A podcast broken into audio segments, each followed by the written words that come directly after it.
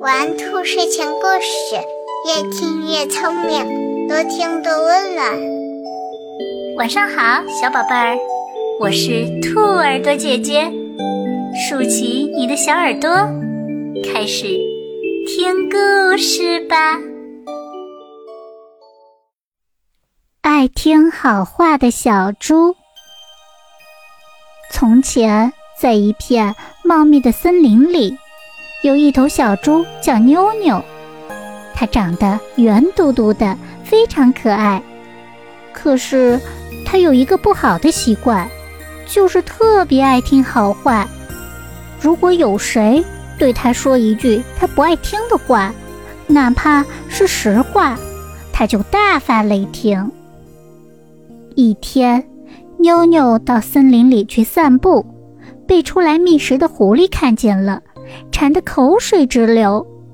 狐狸知道妞妞爱听好话的毛病，便假心假意地对妞妞说：“可爱的妞妞小姐，你今天怎么变瘦了呢？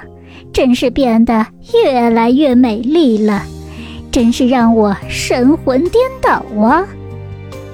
妞妞听了狐狸的话，特别高兴，美滋滋地说：“那当然，我最近在吃减肥药。”说完，他就打算拿出镜子照一照。狐狸趁着妞妞臭美的时候，刚要扑向妞妞，谁知道妞妞却转了一个身，大摇大摆地走了。可怜的狐狸扑通一声。摔倒在了地上，撞得鼻青脸肿。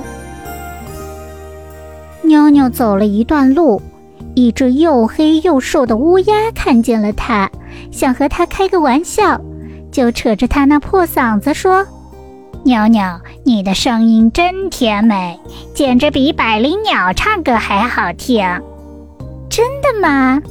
原来我的声音这么动听呢。”妞妞听了，甭提多高兴了。妞妞走啊走啊，迎面走来了一只狮子，于是他就问：“狮子大叔，你看我今天的发型酷不酷？”狮子大叔结结巴巴地说：“酷，真酷。”妞妞听了，笑开了花。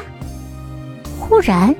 一只大灰狼跳了出来，妞妞便问大灰狼：“它的身子香不香？”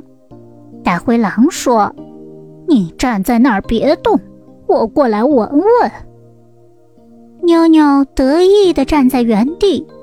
正当他准备接受大灰狼的夸奖时，大灰狼猛地扑了过来，把妞妞给咬死了。妞妞临死前还沉浸在别人的夸奖之中，都不知道发生了什么事情。外表的美丽只是一个人的一方面，拥有清醒的头脑、丰富的知识，才能让一个人活得更好。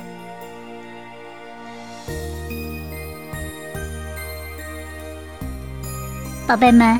如果你喜欢今天的故事，记得帮兔耳朵姐姐订阅、分享、打 call 哟。睡觉时间到了，让我们下期节目再见，晚安。